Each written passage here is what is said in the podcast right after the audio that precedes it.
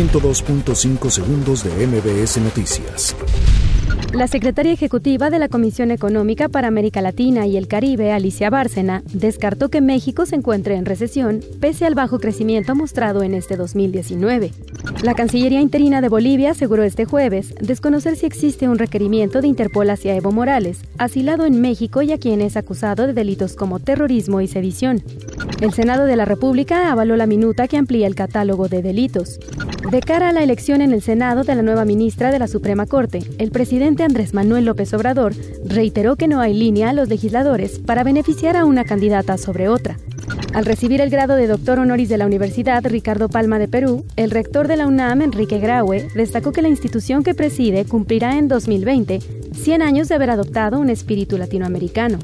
El Congreso del Estado de Morelos determinó como viable dos solicitudes de juicio político en contra del exgobernador perredista, Graco Ramírez. Andrés Manuel López Obrador, presidente de México, exhortó al respeto y tolerancia con la familia Levarón. Despliegan operativo en Tepito autoridades locales y federales. Los europeos afirman temer más al cambio climático que al terrorismo.